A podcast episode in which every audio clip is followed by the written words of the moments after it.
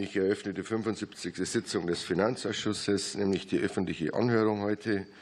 Ich begrüße Sie alle ganz herzlich und äh, vor allem die Damen und die Herren Sachverständigen. Bitte sehen Sie es mir nach, wenn ich Sie auch aus zeitlichen Gründen nicht einzeln begrüße. Ich freue mich aber, dass Sie hier sind, aber auch ein herzlicher Gruß an diejenigen, die uns äh, im hybriden Format zugeschaltet sind. Die heutige Sitzung findet wie vereinbart im hybriden Format unter Vollpräsenz der Kolleginnen und Kollegen statt. Ich begrüße auch alle Kolleginnen und Kollegen. Außerdem ein herzliches Willkommen an die Gäste auf der Tribüne. Gegenstand der Anhörung ist der Gesetzentwurf der Bundesregierung, Entwurf eines Gesetzes zur Neuregelung beschränkter und unentgeltlicher geschäftsmäßiger Hilfeleistung in Steuersachen sowie zur Änderung weiterer Vorschriften im Bereich der steuerberatenden Berufe. Das ist die Bundestagsdrucksache 20-8669. Soweit Sie als Sachverständige dem Finanzausschuss vorab schriftliche Stellungnahmen zugesendet zugesendet haben, sind diese an alle Mitglieder verteilt worden. Sie werden auch Bestandteil des Protokolls der heutigen Sitzung. Für das Bundesministerium der Finanzen darf ich hier im Saal Herrn Ministerialdirektor Dr. Weiz, Frau Ministerialrätin Dannewitz und Herrn Oberregierungsrat Mink begrüßen. Ferner begrüße ich die Vertreterinnen und Vertreter der Länder, die wahrscheinlich auch digital zugeschaltet sind. Zum Ablauf der Anhörung. Für die Anhörung ist ein Zeitraum von einer Stunde und 30 Minuten vorgesehen, also bis ca. 15.30 Uhr. Ziel ist es, möglichst vielen Kolleginnen und Kollegen die Möglichkeit zur Fragestellung zu geben. Daher hat sich der Finanzausschuss in dieser Legislaturperiode für folgendes Verfahren entschieden. Die vereinbarte Gesamtzeit wird entsprechend der Fraktionsstärke in Einheiten von jeweils fünf Minuten unterteilt. In diesem Zeitraum müssen sowohl Fragen als auch Antworten erfolgen. Also je kürzer die Fragen formuliert werden, desto mehr Zeit bleibt auch für die Antworten. Wenn mehrere Sachverständige gefragt werden, bitte ich darauf zu achten, dass den folgenden Experten ebenfalls Zeit zur Antwort bleibt.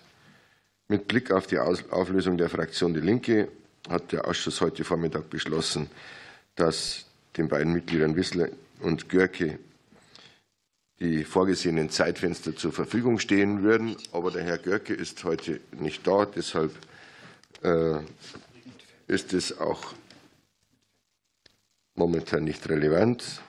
Ich bitte die Kolleginnen und Kollegen, zu Beginn ihrer Frage immer die Sachverständigen zu nennen, an die sich die Frage richtet. Bitte nennen Sie bei einem Verband nicht die Abkürzung, sondern den vollen Namen, zumindest am Anfang, um Verwechslungen zu vermeiden. Was haben wir denn da? Na ja, gut. Äh, muss ja nicht sein. Das bringen wir so auch hin. Ne? Geht, geht wahrscheinlich sehr viel Zeit verloren. Die Fraktionen werden gebeten, soweit nicht bereits geschehen, ihre Fragesteller bei mir anzumelden. Aber das haben wir jetzt, so wie ich das sehe, läuft es durch. Die, Anhörung, die heutige Anhörung wird live im Parlamentsfernsehen auf Kanal 3 und im Internet per Livestream übertragen. Anschließend ist die Aufzeichnung der Anhörung in der Mediathek des Bundestages abrufbar. Zum Protokoll zu der Anhörung wird ein Wortprotokoll erstellt. Zu diesem Zweck wird die Anhörung aufgezeichnet. Ich gehe davon aus, dass Sie mit der Aufzeichnung einverstanden sind. Zur Erleichterung der Protokollierung anhand der Tonaufzeichnung werde ich die Sachverständigen vor jeder Abgabe einer Stellungnahme namentlich aufrufen. Ich darf alle bitten, die Mikrofone zu benutzen und sie am Ende der Redebeiträge wieder abzuschalten, damit es nicht zu Störungen kommt. Ich weise darauf hin, dass das Mitschneiden der Sitzung also Bild- und Tonaufnahmen durch Dritte untersagt ist. Dann wollen wir auch mit der Anhörung beginnen und für die Fraktion der SPD die Frau Hieselhaus bitte. Herr Vorsitzender, vielen Dank und herzlichen Dank an alle Sachverständigen, dass Sie äh, sich hier unseren Fragen stellen. Ich will auch direkt äh, einsteigen, damit auch möglichst viel Zeit für die Beantwortung bleibt. Und meine ersten Fragen richten sich an äh, Professor Dr. Kilian von der Universität zu Köln. Ähm, Herr Professor Kilian, wie bewerten Sie die systematische Angleichung der Regelungen für die unentgeltliche Hilfe in Steuersachen an das Rechtsdienstleistungsgesetz? Kann das Ziel, ein kohärentes Regelungsgefüge zu schaffen, ähm, mit den vorgeschlagenen Änderungen erreicht werden? Und wie bewerten Sie die Ausweitung der Befugnis zur unentgeltlichen Hilfeleistung mit Bezug auf enge persönliche Beziehungen und Nachbarn? Das erstmal für den Einstieg. Dankeschön. Danke. Bitte, Herr Professor Kilian. Ja, vielen Dank für die Frage. Ähm, ja, Am Ausgangspunkt muss man ja sagen, dass diese Änderungen, die nun vorgeschlagen werden, ja eigentlich nicht das äh, inhaltsgleiche Recht im RDG nachvollziehen, sondern letztendlich nur Vorgaben des Bundesverfassungsgerichts aus Entscheidungen in den Jahren 2004, 2006 umsetzen. In denen hat das Bundesverfassungsgericht ja ähm, gesagt, dass eine Person, die ebenso gut entgeltlich beraten dürfte, aufgrund ihres Qualifikationshintergrunds das auch unentgeltlich ähm, können muss weil hierdurch die Schutzzwecke des Rechtsdienstleistungsrechts ja nicht ähm, berührt werden. Insoweit ist es eigentlich überfällig gewesen, dass das Steuerberatungsgesetz auch diese ähm, Rechtsprechung des Bundesverfassungsgerichts jetzt nachvollzieht. Was das äh, Rechtsdienstleistungsgesetz damals ja quasi überschießend zum Bundesverfassungsgericht auch ermöglicht hat, ist dann die unentgeltliche Rechtsdienstleistung unter Anleitung einer hinreichend qualifizierten ähm, Person. Das war damals eine rechtspolitische Entscheidung, die man äh, getroffen hat. Da gab es da in seiner Zeit äh, unterschiedliche Meinungen zu, die jetzt auch wieder in der, im Gesetzgebungsverfahren ja ausgetauscht worden sind. Ähm, diese Schlacht ist dann letztlich vor 15 Jahren auch schon mal geschlagen worden. Ich halte diese Entscheidung über diese Erweiterung hinaus, was das Bundesverfassungsgericht vorgegeben hat, bürgerschaftliches Engagement zu ermöglichen für für sinnvoll äh, und richtig. Ähm, insoweit ähm, begrüße ich, dass, dass das im Steuerberatungsgesetz jetzt nachvollzogen wird, wobei man ähm, realistisch äh, sagen muss, dass ja der Ausgangspunkt ist, und darüber sind wir uns ja sicherlich einig, dass von Verfassungswegen ohnehin Gleiches ja nicht ungleich behandelt werden darf, sodass man sich ja eigentlich auch nur die Frage stellen kann, gibt es jetzt im Anknüpfungspunkt des Steuerrechts irgendeinen Ansatz, dass man sagt, man könnte das jetzt hier anders machen als in allen anderen Rechtsgebieten, also eine von Paragraph 6 äh, RDG abweichende ähm, Regelung.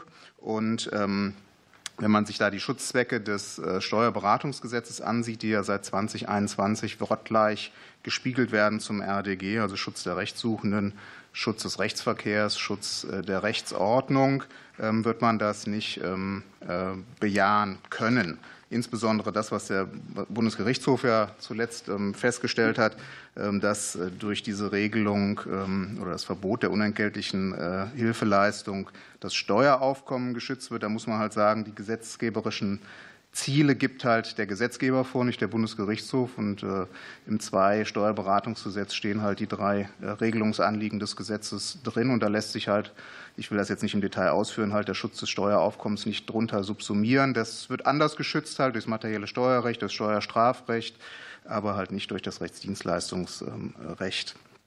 Insoweit begrüße ich diese Änderungen, diese Anpassungen. Ähm, sind da Details drin, die sicherlich ähm, noch mal bedacht werden sollten? Ich halte es nicht für richtig, dass äh, die unentgeltlichen Rechtsdienstleistungen in Paragraph 6 zusammen mit einem ganz anderen Thema angesprochen werden. Das gehört in eine eigenständige Vorschrift, genauso wie das im RDG auch ist, weil es letztendlich da nicht um eine Ausnahme von einem Verbot geht, sondern unentgeltliche Rechtsdienstleistungen grundsätzlich ja vom Regelungskonzept des Rechtsdienstleistungsrechts erlaubt sind, wenn auch zum Teil nur unter bestimmten Voraussetzungen. Das muss also eine eigenständige Regelung. Das Zweite, was wahrscheinlich nicht aufgefallen ist, die Steuerberater werden da benachteiligt im Vergleich zu Volljuristen, soweit es um ähm, die Frage geht, äh, wer unentgeltlich ähm, äh, Rechtsdienstleistungen anleiten darf. Ähm, da ist ja so, dass es um äh, Steuerpersonen geht, die zur Hilfe in Steuersachen befugt sind. Die müssen also bestellt sein. Das heißt, eine aktive Berufsausübung nachweisen, während die Volljuristen, da knüpft das an die Befähigung an. Äh, das heißt, es kann auch ein pensionierter Richter sein, jemand, der halt nur mal Jura studiert hat, aber nicht aktiv Rechtsanwalt ist. Das ist, ist ja sicherlich nicht sachgerecht, äh, warum da eine Differenzierung stattfindet. Da sollte also auf das die Befugnis, äh, Steuerberater zu sein, also das Bestehen der Steuerberaterprüfung, ähm, abgestellt werden. Ähm, ich will es mal dabei ähm, belassen angesichts der Zeit. Vielen Dank. Vielen Dank. Für die Fraktion der CDU-CSU, Frau Kollegin Tillmann, bitte. Dankeschön und auch von mir einen schönen guten Tag. Ich würde gerne der Steuerberaterkammer, der Bundessteuerberaterkammer die Möglichkeit geben, sich zu äußern, und zwar insbesondere auch zum 4e, zu der Frage, ob der Begriff Nebenleistungen hinreichend äh, konkretisiert ist, sodass wir da in Zukunft keine Diskussionen darüber führen müssen, was darunter fällt. Und in einer zweiten Runde eine Frage an die Deutsche Steuergewerkschaft. Als ehemalige Kollegin, ich war selbst 15 äh, Jahre Finanzbeamtin, empfand ich das immer als Hilfe, dass ich meinem zahlreichen Freundes Freundes- und Bekanntenkreis sagen durfte, äh, ich darf euch nicht helfen bei den Steuern. Sie haben auf die Äußerung des Bundesrats aus meiner Sicht zu Recht temperamentvoll reagiert. Aber wenn Sie es aus Sicht der, zum Schutz der Finanzbeamten sehen, sehen Sie nicht Schwierigkeiten, wenn ich zum Beispiel von einem Veranlagungsbezirk in den anderen versetzt werde oder wenn ich in der Rechtsbehelfsstelle mit ehemaligen Fällen, die ich selbst bearbeitet habe, zu tun habe. Also mich interessiert eher der Schutz der Beamtinnen und Beamten, als dass ich da irgendwelche Vorwürfe machen möchte. Vielen Dank. Zunächst Herr Dr. Stein. Ja, vielen Dank, Frau Tillmann, für die Frage. Äh, grundsätzlich können wir den äh, Vorschlag im Paragraph 4 generell begrüßen, insbesondere auch die Regelung mit dem Paragraphen 4e, weil durch diese Regelung eine mehr Generalnorm natürlich geschaffen wird, die es ermöglicht, dass man verschiedene Nebenleistungen nach ihrem Umfang, nach dem Umfang und nach dem sachlichen Zusammenhang äh, dort beurteilen kann, weil es sicherlich auch Sachverhalte geben wird und Bereiche geben wird, die wir heute gar nicht voraussehen, beziehungsweise die morgen wieder zum Konfliktpotenzial führen. Das ist ja eine ähnliche Regelung wie bei 5 RDG. Also ist diese Generalklausel von uns zu begrüßen. Wir halten im Übrigen den gesamten Vorschlag, der ja gerade auf den Bezug der äh, auch des anstehenden Wettbewerbsverfahrens dort mit der Kommission steht, als sehr gut durchdacht.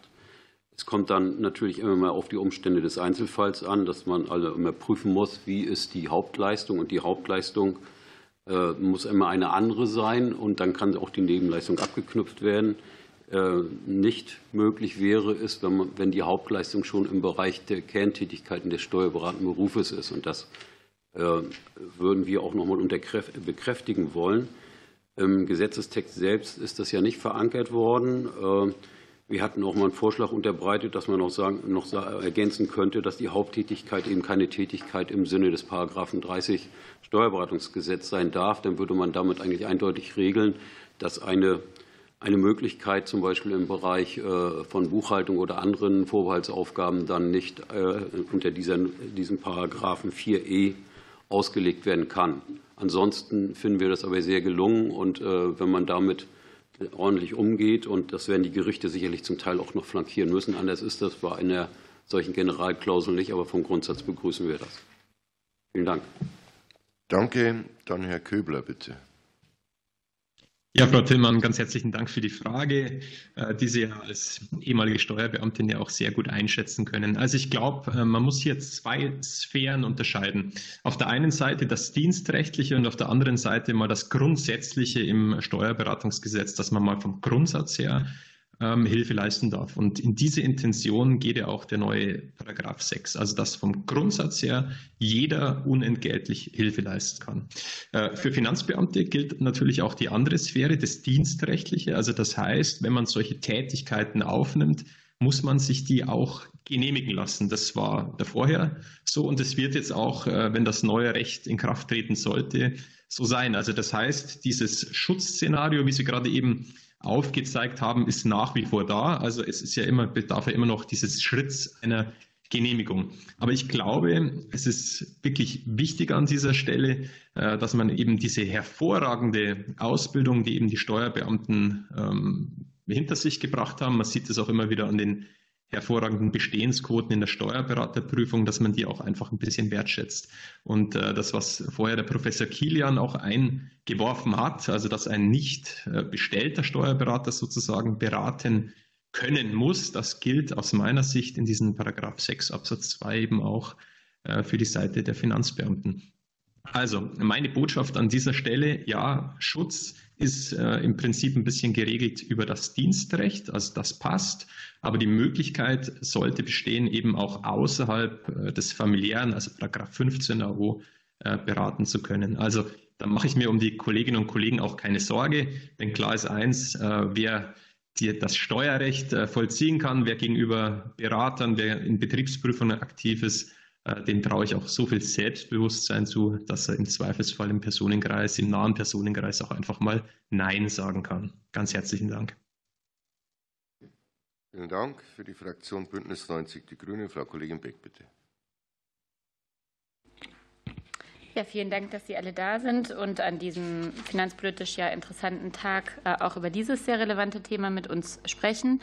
Meine Frage geht an den BBH Und ähm, da hätte ich zwei Fragen, ähm, beziehungsweise ich fange mit einer an und gucke dann, ob der Punkt ergänzt äh, wurde. Die EU-Kommission sieht im aktuell geltenden Steuerberatungsgesetz bezüglich der Regelung der Vorbehaltsaufgaben einen Verstoß gegen EU-Recht. Dies betrifft auch die zugelassenen Tätigkeiten der selbstständigen BilanzbuchhalterInnen. Wurden die Kritikpunkte der EU-Kommission im vorliegenden Gesetzentwurf aus Ihrer Sicht ausreichend aufgegriffen oder besteht aus Ihrer Sicht weiterhin Anpassungsbedarf? Und wenn ja, welcher, und ich benenne einfach das, was ich mir auch wünschen würde, können Sie uns erläutern, welche Bedeutung der Erstellung von Umsatzsteuervoranmeldungen in der Praxis durch Ihre Branche beizumessen ist? Vielen Dank. Vielen Dank. Dann der Bundesverband Selbstständiger Buchhalter und Bilanzbuchhalter. Frau Dormeyer oder Frau Bichelmeier, wer spricht? Niemand? Wir hören Sie leider nicht. Frau Dormeier, Frau Bichelmeier. Hm. Sind wir jetzt zu hören? Sind wir zu hören? Ja, jetzt. Ja, wunderbar. Vielen Dank. Also mein Name ist Bichelmeier. Ich äh, möchte mich bedanken, dass wir uns jetzt hier äußern dürfen. Aus Sicht der selbstständigen Buchhalter ist die Erstellung der Umsatzsteuervoranmeldung ähm, von essentieller Bedeutung. Ähm, diese Befugnis ist so ausdrücklich dem Gesetzestext jetzt leider nicht zu entnehmen. Angesichts wettbewerbsrechtlicher Konsequenzen, denen die Buchhalter regelmäßig ausgesetzt sind, ist aber Rechtssicherheit die, äh, das höchste Gut für die Buchhalter und von überragender Bedeutung. Wir sind daher der Meinung, dass der Gesetzesentwurf im neuen Paragraph 6 Absatz 1 Nummer 1 Steuerberatungsgesetz einfach um den Begriff und Erstellung der Umsatzsteuervormeldung ausdrücklich ergänzt werden sollte, um diese Befugnis eben klar darzulegen, wie auch die anderen Befugnisse, die da schon enthalten sind. Die bisherigen Regelungen sind ja schon ähm, äh, also vor geraumer Zeit in das Steuerberatungsgesetz aufgenommen worden ähm, und ähm, sind jetzt eigentlich, ähm, um diesen Begriff zu ergänzen.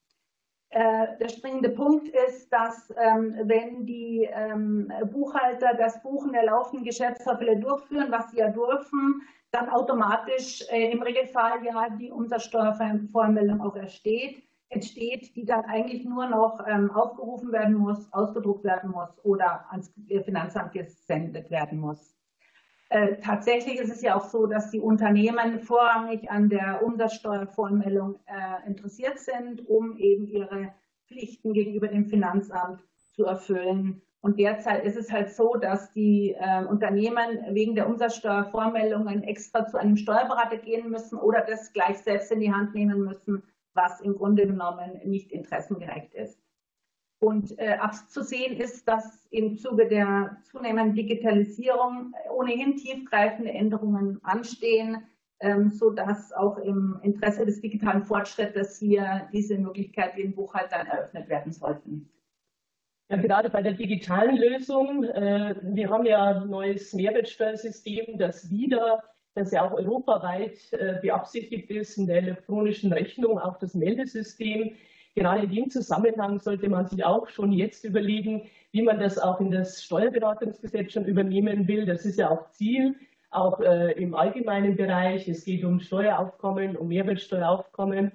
Äh, es ist jetzt schon so, dass eben elektronische Rechnungen verarbeitet werden. Die werden dann künftig nochmal, ich sag mal, schneller und ohne Umbrüche verarbeitet werden. Würde man jetzt wieder einen Steuerberater dazwischen schalten, wäre das sicherlich nicht sachgerecht beziehungsweise in der Praxis einfach gar nicht durchführbar. Diese Dinge werden also immer digitaler. Das heißt, man muss ja auch dafür sorgen, dass sie auch in der Praxis letztendlich bis zum letzten Punkt umgesetzt werden können. Im Übrigen gibt es ja auch Länder, die haben bereits jetzt die elektronische Rechnung. Die haben also auch schon die Möglichkeit, das Ganze zu verarbeiten. Da dürfen die Buchhalter dann auch die Umsatzsteuervoranmeldung erstellen. Es gibt aus unserer Kenntnis keinerlei Probleme in dem Zusammenhang. Und man muss natürlich auch zuletzt nochmal die Unternehmer ins Gewicht nehmen. Die Unternehmer haben natürlich ein Interesse, den letzten Punkt beziehungsweise den Auftrag komplett von einer anderen Stelle erledigt zu bekommen. Steuerberater haben ja unseres, unseres Erachtens oder unserer Kenntnis nach auch Personalmangel. Und so ist es natürlich auch wichtig, dass man den Beruf des selbstständigen Buchhalters stärkt. Der Unternehmer braucht ihn einfach. Und so muss eben auch die Umsatzsteuervoranmeldung in den Zusammenhang mit integriert werden. Vielen Dank. Für die Fraktion der FDP, Kollege Mansmann, bitte. Ja, vielen Dank, Herr Vorsitzender. Ähm, dann würde ich gerne gleich bei diesem Thema bleiben und äh, würde gerne zum gleichen Thema, nämlich der Befugniserweiterung, ähm, den Deutschen Steuerberaterverband hören. Ähm, welche Vorteile oder auch Bedenken Sie äh, bei dieser Befugniserweiterung sehen und vielleicht äh, auch untermauert mit einem Einblick, ein, ein oder anderen Einblick in die Beraterpraxis. Vielen Dank. Gut. Deutscher Steuerberaterverband. Ja. Ihr Name bitte. Thorsten Lüth. Herr Lüth, okay.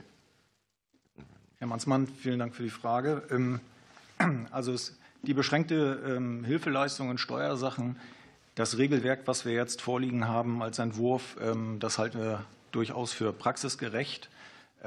Es ist systematisch klar und auch kohärent unseres Erachtens und äh, die, das Aufforderungsschreiben der EU-Kommission zum Vertragsverletzungsverfahren mit der Nummer 2018-2171 nach was ja ein stringenteres Regelungswerk fordert, ähm, das äh, ist unseres Erachtens auch ähm, erfüllt.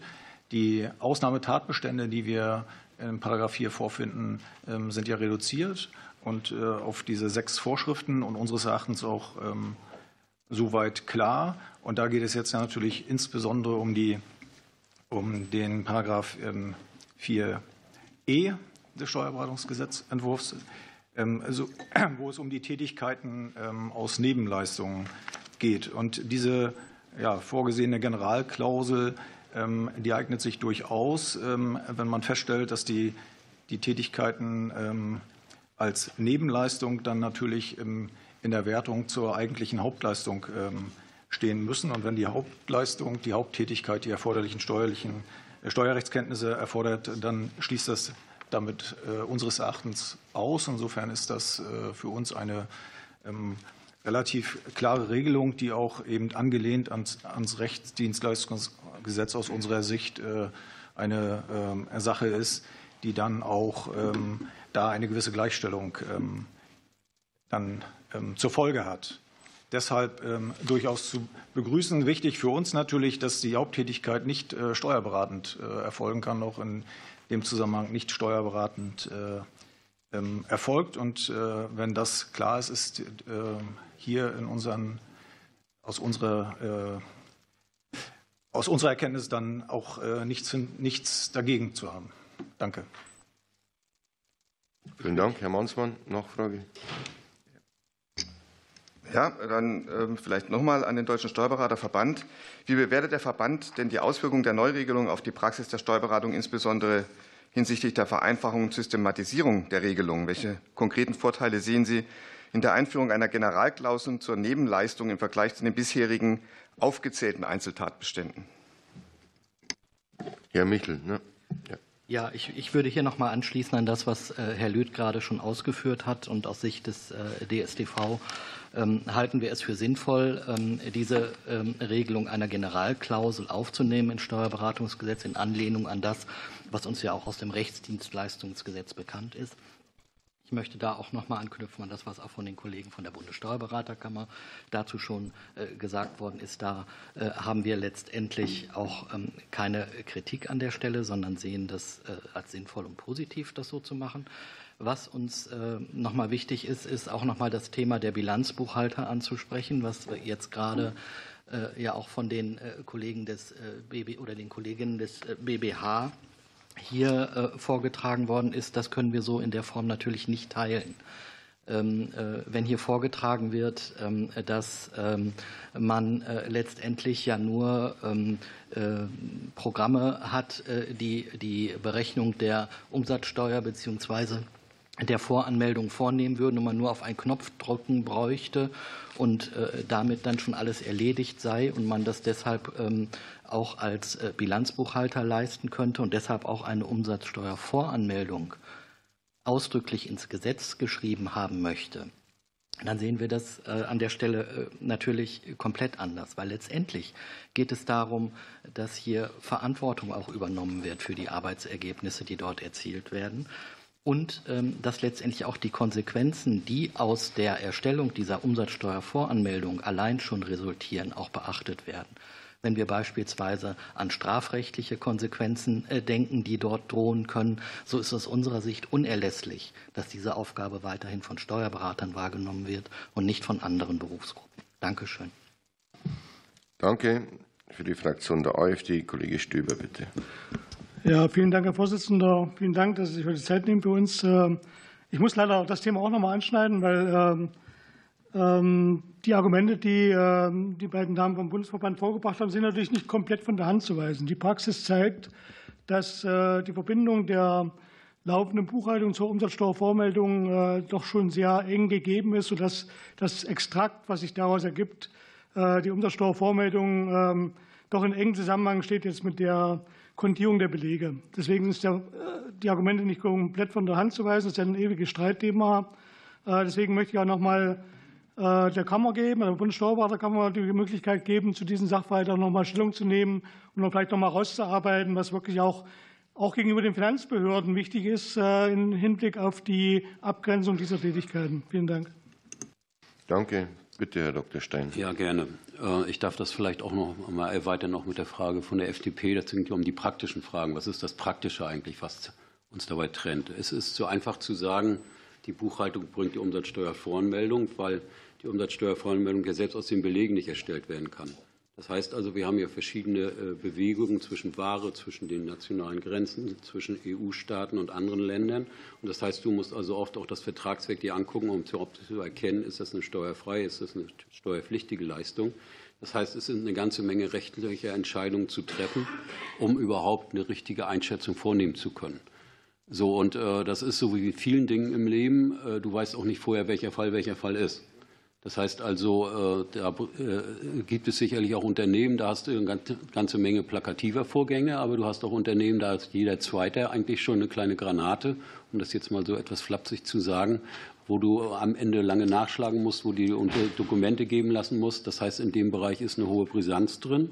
Äh, die Verantwortung ist natürlich klar und in der Praxis muss das immer wieder sensibilisiert und überprüft werden, damit diese Voranmeldung, und die Voranmeldung ist ja eine Steuererklärung, und äh, die Umsatzsteuerjahreserklärung wird ja auf der Voranmeldung aufgebaut. Und es bringt auch für die Unternehmen nichts, weil die Frage der Unternehmen ja eine Rolle spielte, wenn man das arbeitsteilig macht, weil ähm, dann letztendlich die Haftung ja bei dem liegt, der die Jahreserklärung begleitet.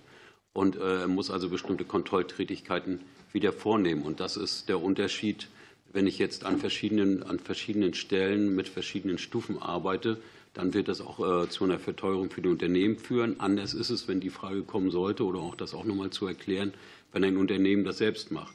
Wenn ein Unternehmen das selbst macht, dann wird das natürlich Hand in Hand und die haben die Vorgänge und fragen dann oft den Steuerberater, ja, und das haben wir ganz viel bei Mandanten, die selbst in der Buchführung tätig sind, dass die uns fragen und sagen, ich habe jetzt diesen Sachverhalt, gib mir mal die umsatzsteuerliche Lösung, ich kann sonst meine Voranmeldung nicht erstellen. Und das ist dabei relevant. Wenn ich nachher bei der Jahreserklärung bin, dann äh, begleite ich die Mandanten natürlich auch haftungsmäßig an die Finanzverwaltung und muss dann natürlich auch entsprechend für das Ergebnis gerade stehen, auch gegenüber dem Fiskus. Und es gibt ja nicht ohne Grund auch Umsatzsteuer. Sonderprüfung äh, und gerade in der Betriebsprüfung spielt die Umsatzsteuer auch eine große Rolle und kann nicht zu unerheblichen Folgen für die Unternehmen führen. Und der Unternehmer will immer Rechtsklarheit haben und schnell wissen, woran er ist. Und äh, wenn dann später irgendwelche Vorgänge aufploppen, dann ist das höchst unerfreulich. Dann auch für den Berater, der natürlich auch mal einen Fehler machen kann. Vielen Dank. Schön. Herr Stöber, haben Sie noch was? Eine Minute. Äh, vielleicht noch mal eine Zusatzfrage. Sie haben ja in Ihrer Stellungnahme auch zu unentgeltlichen Hilfeleistungssteuersachen äh, sich kritisch geäußert. Vielleicht können Sie da noch mal die wesentlichen Argumente anführen. Bitte, Herr Dr. Stein. Ja, vielen Dank. Äh, dabei richtet sich unser, äh, unsere Anmerkung nicht äh, gegen die Ausbildung von Studenten und auch nicht altruistische Beratung. Das unterstützen wir als Bundessteuerberaterkammer gemeinsam genauso. Wir sehen also die studentische Studentenschaft in der Entwicklung und in, in der künftigen Entwicklung auch. Es gibt eine ganze Menge an klugen Geschäftsideen, die werden an Universitäten geboren. Es gibt Studenten verschiedener Fraktionen, ja nicht nur aus dem Bereich von Rechtswissenschaften die also an bestimmten Projekten knobeln. Und dann entstehen Ideen für Start-ups. Und wenn diese Ideen entstehen, dann sind wir in anderen Bereichen, als man vielleicht bei der Einführung vor 15 Jahren auch auf der Rechtsberatungsebene das gesehen hat. Das heißt, ich berate hier nicht einen Mietvertrag oder eine Schenkung an die Oma, sondern es geht unter Umständen auch darum, dass dann eben Unternehmensstrukturen geschaffen werden, die relativ schnell wachsen können und dass diese Unternehmensstrukturen von vornherein schon bei ihrer Gründung und Konzipierung eine strenge steuerrechtliche Begleitung brauchen. Deshalb ist unsere Kritik an dieser Regelung eigentlich darauf zu richten, dass es nicht genau definiert ist, in welchen Richtung darf ich überhaupt beraten und wo darf ich nicht beraten. Äh, und äh, möglicherweise wäre hilfreich, äh, ich war ja jüngst auch in einigen Fachzeitschriften einen Vorschlag dazu entnehmen, dass man vielleicht für diesen Bereich der studentischen Beratung und der Nachwuchsentwicklung, die wir ja auch absolut unter, äh, unterstützen, dass man für diesen Bereich vielleicht eine extra Norm schaffen könnte. Dann wäre vieles klarer und das würde auch dem Vorschlag von Professor Kilian vielleicht entsprechen, das auch nicht an einer anderen Stelle dort im Gesetz unterzubringen. Danke. Danke. Dann für die Fraktion der SPD Frau Kollegin Heselhaus. Vielen Dank. Meine nächsten Fragen richten sich äh, an die Vereinte Dienstleistungsgewerkschaft. Ähm, Herr Döring, äh, wie beurteilen Sie die Neuregelung der Befugnis zur beschränkten geschäftsmäßigen Hilfeleistung in Steuersachen? Sie ähm, bieten ja Ihren Mitgliedern Unterstützung bei der Erstellung der Einkommenssteuererklärung an.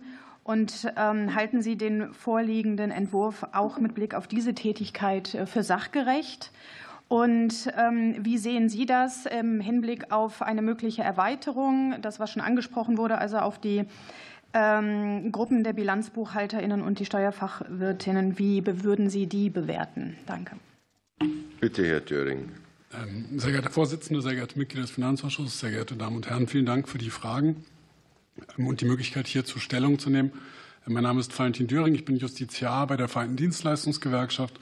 Und bei mir als in dieser Funktion ist auch unser Lohnsteuerservice angegliedert, um dessen Tätigkeit es hier bei der ersten Frage geht. Als Gewerkschaft arbeiten wir mit unseren Mitgliedern als ehrenamtlichen Organisation daran, die Arbeits-, Lebens- und Einkommensbedingungen unserer Mitglieder zu verbessern. Und ein ganz wichtiger Teil davon, aber auch nur ein kleiner, ist es auch zu steuerlichen Themen Stellung zu nehmen. Das machen wir über unseren Lohnsteuerservice, das machen wir aber auch in grundsätzlichen rechtlichen Fragen über unseren Rechtsschutz, indem wir Verfahren führen, die für größere Gruppen von Relevanz sind. Ähm, das Mitgliederangebot ist dabei ein relativ altes, das bereits 1968 von der Deutschen Postgewerkschaft eingeführt worden. Damals war noch eine Erlaubnis notwendig. Die Erlaubnis wurde damals erteilt. Bundesfinanzminister war damals Franz Josef Strauß. Ähm, und die Zuständigen der Länder haben auch ihr Einverständnis gegeben für dieses ähm, Angebot, das damals nach der Begründung ein wesentlicher Beitrag zum Abbau der steuerlichen Benachteiligung der Lohnempfängerinnen und Lohnempfänger sein sollte. Aktuell ist es so, dass 1200 ehrenamtliche Kolleginnen, eingegliedert unter das Justizariat, jährlich etwa 70.000 Mitglieder beraten und äh, unterstützen bei der Abgabe der jährlichen Steuererklärung. Das ist für uns also ein wichtiges Thema und wir wollen dieses Angebot gerne aufrechterhalten. Sie haben gefragt, ob die Regelung dafür sachgerecht ist. Die relativ kurze Antwort dafür ist ja. Ähm, auch wir halten den Regelungsvorschlag für stringent, kohärent und nachvollziehbar. Ähm, als Gewerkschaft fallen wir unter die Regelung des 4b des Regierungsentwurfs, die Berufs- und Interessenverbänden die beschränkte geschäftsmäßige Hilfeleistung, gestattet.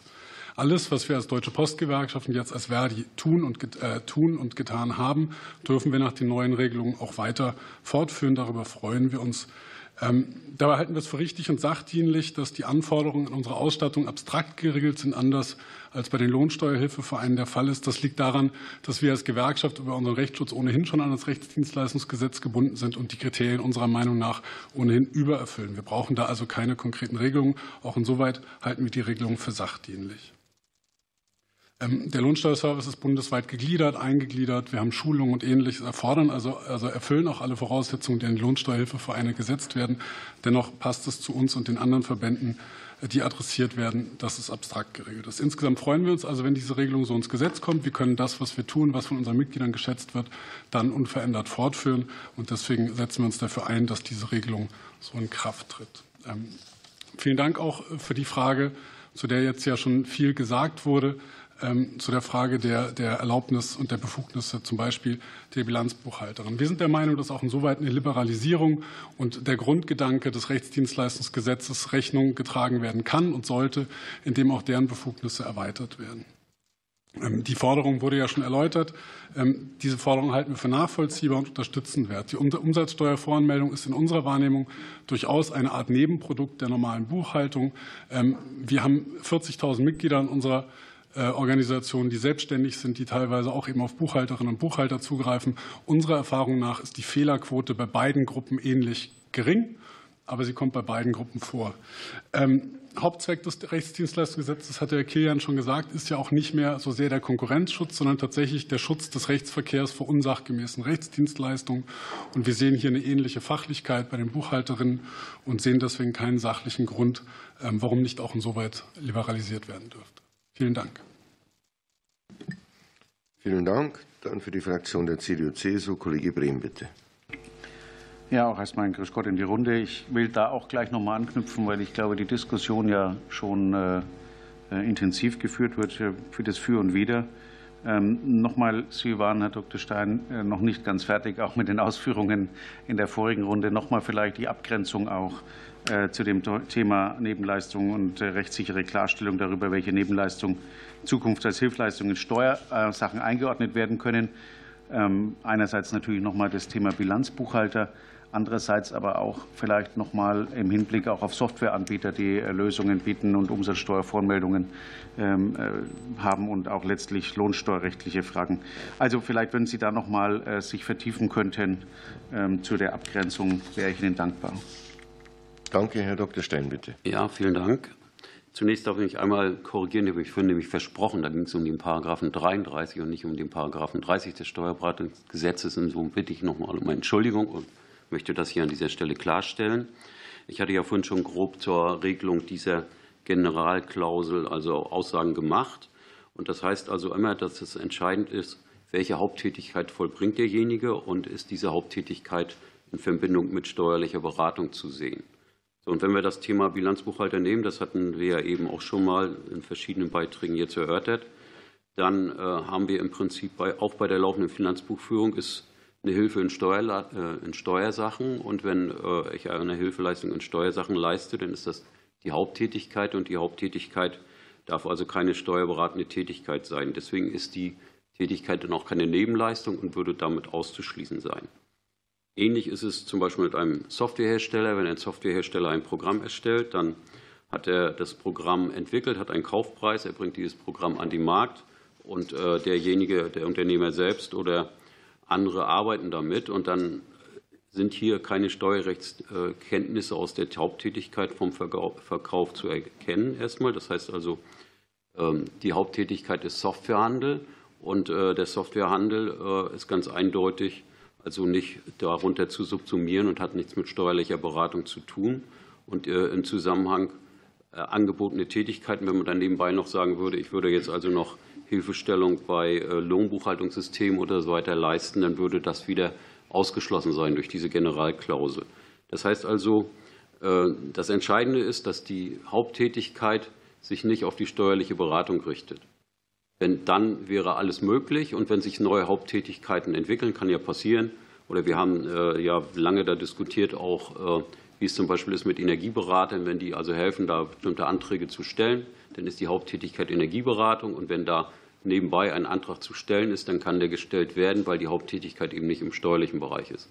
Wenn die Haupttätigkeit im Bereich der Erbringung einer Leistung äh, von steuerlichen Tätigkeiten ist, dann würde das das ausschließen und dann wäre eine Möglichkeit dann nicht gegeben. Und es kann eben auch viele neue Fälle irgendwann noch mal geben, die man dann äh, letztendlich darunter subsumieren müsste unter dieser Generalklausel. Insofern halten wir die auch für gelungen.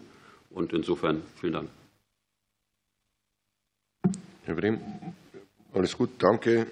Dann machen wir weiter mit der Fraktion der SPD, Frau Kollegin Heselhaus. Dankeschön. Ähm, meine nächsten Fragen gehen an den Bundesverband Lohnsteuerhilfevereine.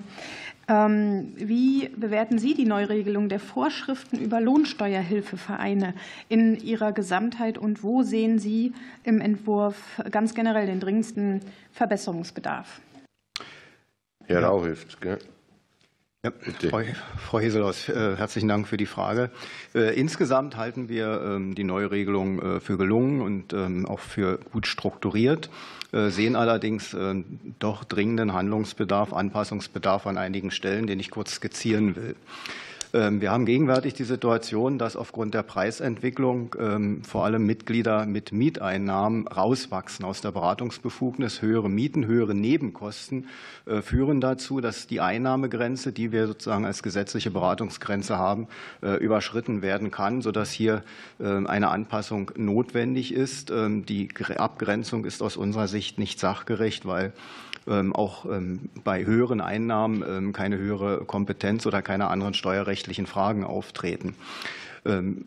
Diese Grenze wurde in der Vergangenheit mehrfach angepasst, sodass man sich überlegen sollte, ob man eine generelle Lösung äh, findet. Und hier regen wir an und halten es auch für zulässig, dass die Grenze bei den Mieteinkünften generell entfällt. Ähm, es ist so, dass äh, ja weiterhin Arbeitseinkünfte oder Renteneinkünfte vorliegen müssen, dass Gewinneinkünfte ausgeschlossen ist, sodass sich die Struktur der Mitglieder der Lohnsteuerhilfevereine bei einer solchen Änderung äh, nicht verändern würde, bei einer solchen Regelung. Äh, und deshalb halten wir das durchaus für eine tragfähige Lösung. Wenn die Einnahmegrenze beibehalten werden sollte, sehen wir neben der Höhe zwei Dinge, die äh, berücksichtigt werden sollten. Zum einen äh, sollten Nebenkosten bei der Vermietung unberücksichtigt bleiben, denn es ist äh, sachfremd, dass Anhebung, Anpassung, Nachzahlung bei den Nebenkosten zum Wegfall der Beratungsbefugnis führen. Ähm, und zum Zweiten sollte eine einheitliche Grenze pro Veranlagung geschaffen werden. Im Moment haben wir die Situation, dass beispielsweise ein Rentner-Ehepaar mit Mieteinnahmen, Mieteinkünften nach dem Tod eines Partners äh, mit der Situation konfrontiert wird, dass ähm, dann bei der Einzelveranlagung die Grenze nur noch halbiert ist, die Mieteinnahmen aber ja dem Hinterbliebenen in der Regel vollständig weiter zufließen und mit derselbe Sachverhalt dann nicht mehr beraten werden kann. Und das ist dem Bürger natürlich in keiner Weise äh, verständlich zu machen. Weiteren Anpassungsbedarf sehen wir beim Vereinszweck in Paragraph 18, der so scharf wie er formuliert ist, keinerlei weitere Leistung, Service, Nebenleistung für Mitglieder erlaubt, die wir aber brauchen, beispielsweise um, äh, um die IBAN ähm, zu übermitteln, was ja ausdrücklich auch ähm, vorgesehen ist, noch äh, IBAN-Übermittlung zur Auszahlung von Geldern nach 139b, ähm, aber letztlich die enge Norm des Vereinszwecks weitere Leistungen äh, nicht erlaubt, auch weitere Leistungen nach dem Rechtsdienstleistungsgesetz, beispielsweise Auswirkungen von äh, Steuerklassenwahl ähm, auf weitere nicht steuerliche Sachverhalte. Ähm, hier haben wir zu enge Grenzen und sind im Übrigen auch benachteiligt gegenüber anderen Organisationen. Ähm, deshalb sehen wir hier dringenden Anpassungsbedarf. Zuletzt äh, noch zwei Punkte, wo gegenüber dem geltenden Recht in die Vereinsautonomie eingegriffen wird. Eins betrifft die Regelung zum Mitgliedsbeitrag. Die jetzt vorgesehene Änderung würde dazu führen, dass ähm, wir bei Neumitgliedern, die beispielsweise mehrere Steuererklärungen erstellen lassen wollen, ähm, sogenannter aufgestauter Beratungsbedarf, nicht mehr, so wie bisher, einen höheren Mitgliedsbeitrag erheben dürften. Bisher erlaubt die Rechtsprechung, dass wir Beitragsbemessungen zusammenziehen. Ähm, das steht in Frage und deshalb halten wir es für wichtig, dass die bisherige Regelung bestehen bleibt und keine Verschärfung erfolgt. Äh, eine zweite Verschärfung, ähm, Eingriff in die Vereinsautonomie, ist bei der Mitgliedervertreterversammlung vorgesehen. Hier sollen ähm, Beratungsstellenleiter als Mitgliedervertreter ähm, zukünftig in vielen Fällen von der, von der Wahrnehmung ihres, ihres Rechts auf Abstimmung ausgeschlossen werden. Und da kommt natürlich dann sozusagen ein, eine Schieflage in die Mitgliedervertreterversammlung, wenn ich eine Gruppe ausschließe. Man möge jetzt bloß an Abstimmung über Beitragserhöhung denken. Ähm, also das äh, muss zwingend aus unserer Sicht gestrichen werden. Ein Hinweis in dem Zusammenhang noch, ähm, der Gesetzentwurf verweist, äh, die Begründung verweist ähm, auf das Genossenschaftsrecht. Eine solche Regelung findet sich allerdings im Genossenschaftsrecht nicht. Also deshalb sollten beide Dinge beim bisherigen bleiben. Dankeschön. Vielen Dank. Für die Fraktion der CDU-CSU Kollege Günzler, bitte. Ja, vielen Dank, Herr Vorsitzender. Meine Frage richtet sich an den Verein zur Förderung der Steuerrechtswissenschaften an der Leibniz-Universität Hannover E.V. Herr Dr. Kess, ähm, äh, in dem Gesetzentwurf wird ja auch die Möglichkeit geschaffen, in § 6 des Steuerberatungsgesetzes sogenannte Tax-Law-Kliniken einzurichten. Vielleicht könnten Sie uns noch mal darlegen, um es besser zu verstehen, wie so eine Tax-Law-Klinik aufgebaut sein könnte, wie das funktionieren würde Und wir sind mehrfach konfrontiert worden, auch mit der Fragestellung, wer haftet eigentlich, weil ja eine Haftpflichtversicherung nicht vorgesehen ist zwingend. Äh, sollte man dies vielleicht tun? Vielen Dank. Bitte, Herr Dr. Kess. Name hat sicherlich schon die Hälfte der Redezeit gekostet. Äh, unser Verein setzt sich, äh, seit er gegründet wurde, 2015, dafür ein, halt diese Tax Law Clinics zu gründen. Vielleicht erstmal zur Begrifflichkeit Law Clinics. Äh, was ist das? Professor Kilian hat das äh, mal ganz nett dargestellt, kommt aus dem angloamerikanischen Sprachbereich. Ähm, und aus dem Medizinbereich. Äh, Studierende sollen nicht am äh, toten Lehrbuchfall ausgebildet werden, sondern am Klinikbett, am lebenden Fall. Und entsprechend halt für die Law Clinics ist das dann halt hier ähm, das Ziel, dass die äh, Jurastudenten nicht nur am Lehrbuch lernen, sondern halt auch am praktischen Fall. Also der Fokus dieser Law Clinics, dieser klinischen Ausbildung liegt auf der Ausbildung. Ähm, im Steuerrecht, wir planen, wie gesagt, diese Law Clinic seit äh, geraumer Zeit, versuchen das Verbot, äh, das im Steuerberatungsgesetz äh, besteht. Das Steuerrecht ist ja das einzige Rechtsgebiet, bei dem diese unentgeltliche Rechtsberatung verboten ist. Alle anderen ähm, erlauben, in allen anderen ist es erlaubt nach dem Rechtsdienstleistungsgesetz.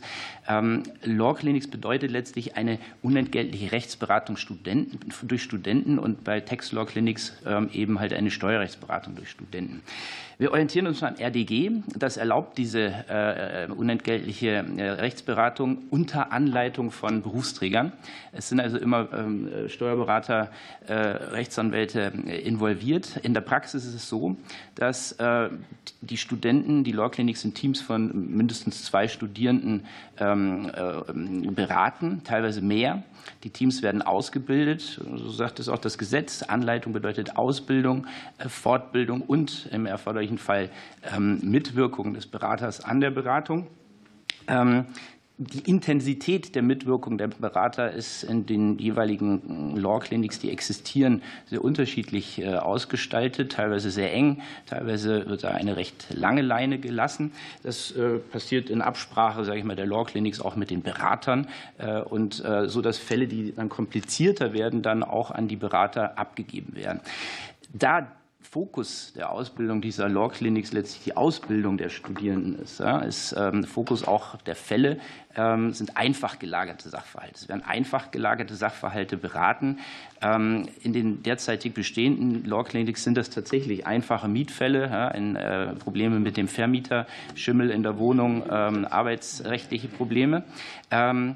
Es kann natürlich sein, und da komme ich gleich noch zu, dass auch Start-ups beraten werden. Es gibt äh, zwei äh, große äh, Start-up-Beratungs-Law-Clinics in Köln, in Bayreuth, ähm, die Start-ups beraten. Aber auch da sind es ähm, recht einfach gelagerte Fälle äh, im Beginn der, äh, der Unternehmensgründung. Ähm, man muss sich das äh, so vorstellen, die Startups sind ja nicht immer Einhörner, die direkt mit Milliardenbeträgen ver, ver, ver, besorgt sind und viel Geld haben, sondern das sind Studenten, die Ideen haben und die diese Ideen an den Markt bringen wollen. Ähm, und in der Anfangsphase der Gründung haben die halt viele rechtliche und steuerrechtliche Fragen, aber nicht das Kapital, nicht die finanziellen Mittel, um die halt an Berufsträger heranzutragen Fragen, die Berufsträger zahlen zu können. Insofern werden Sie wenn Sie Fragen haben, und das werden Sie, sich an Google wenden, an äh, irgendwelche dubiosen Foren. Und da ist die Frage, ob die Qualität der äh, Antworten, die Sie da bekommen, äh, hochwertig ist, wohl eher nicht. Und da haben wir dann die Law Clinics, die Studenten, die sich dieser Fragen annehmen. Und das wird auch im Steuerrecht der Fall sein, dass halt das primär einfache und wiederkehrende Fragen sind. Bei Studenten ähm, muss ich eine Steuererklärung abgeben. Wie mache ich das? Kann ich meine Studienkosten abziehen? Wie wehre ich mich gegen Steuerbescheid, den ich bekommen habe? Bei den Startups sind es auch eher allgemeine ähm, Fragen der Unternehmensgründung. Ähm, ja, welche Rechtsform nehme ich denn vielleicht? Ähm, und das sind dann irgendwie Fragen, die halt dann für die Steuerberater, weil es auch äh, wirtschaftlich sehr geringfügig ist, vielleicht gar nicht so von Interesse sind, die dann auch abgegeben werden, äh, zum Teil an diese Law Clinics.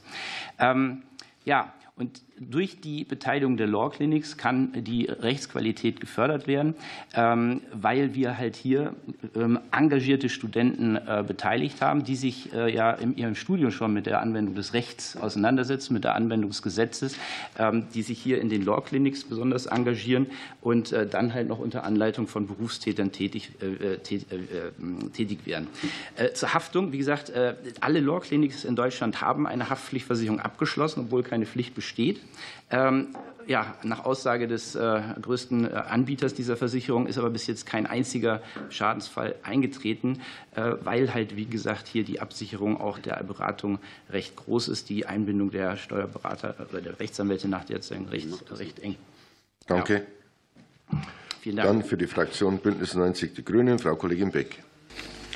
Ja, meine Frage richtet sich an Herrn Dr. Biel von der Bundesrechtsanwaltskammer. Wir haben jetzt zwar schon einiges über die Textlaw Clinics ähm, gehört, wir würden aber sehr, sehr gerne auch noch aus Ihrer Perspektive wissen, wie Sie diese geplante Neuregelung ja, bewerten würden. Vielen Dank. Bitte, Herr Dr. Biel.